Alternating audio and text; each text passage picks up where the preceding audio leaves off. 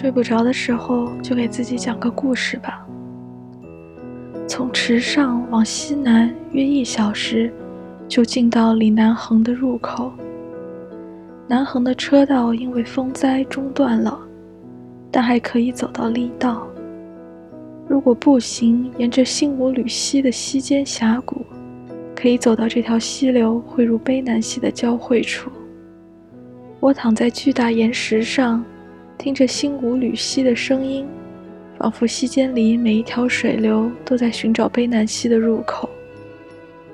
两条溪间的水声不同，碰到不同的礁石有不同的声音，碰到岩壁转弯的时候也有声音。我仔细聆听，声音里有寻找，有盼望，有眷恋，有舍得，也有舍不得，有那么多点点滴滴的心事。我走到溪畔山坡上的雾路部落，看小学生在校园升旗。大片的番茄田不知为何落满一地番茄，任其腐烂。记得山坡上的昙花吗？在月光下，同时开放了数百朵。我仿佛也听到昙花一一绽放时，欢欣又有一点凄楚的声音。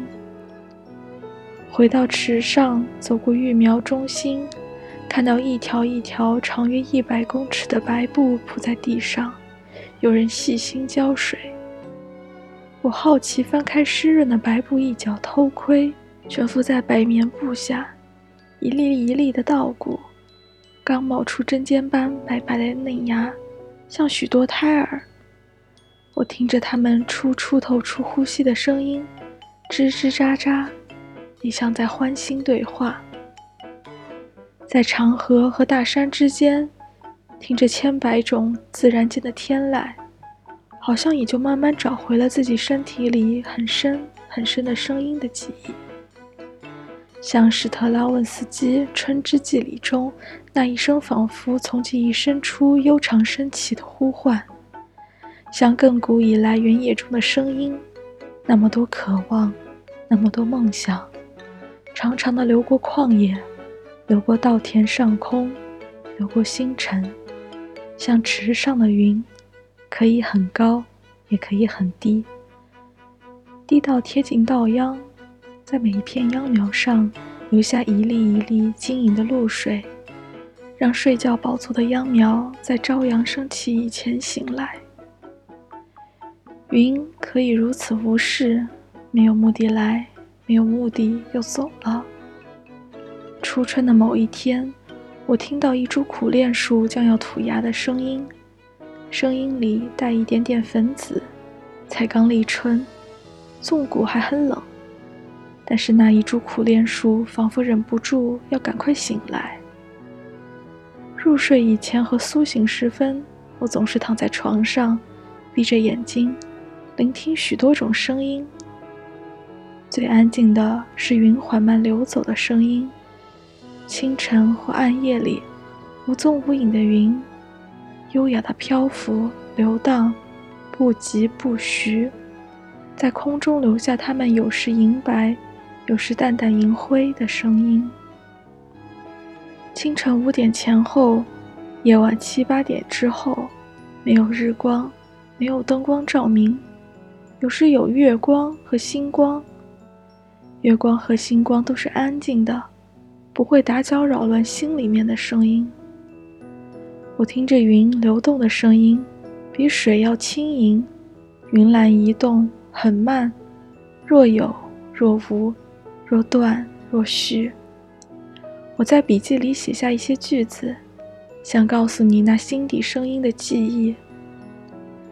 听自己的声音，听风的声音，听秧苗说话的声音，听水正潺潺流去，听山上的云跟溪谷告别的声音。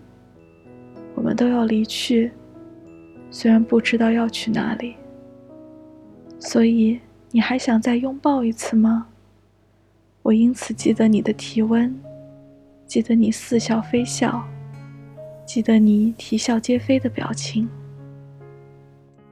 告别自然很难，比没有目的的流浪还难。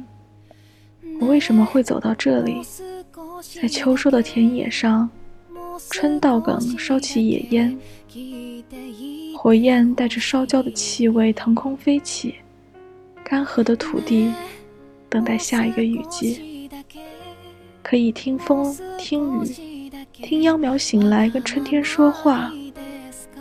我要走了，你只是我路过的村落，让我再拥抱一次，记得你似笑非笑的表情。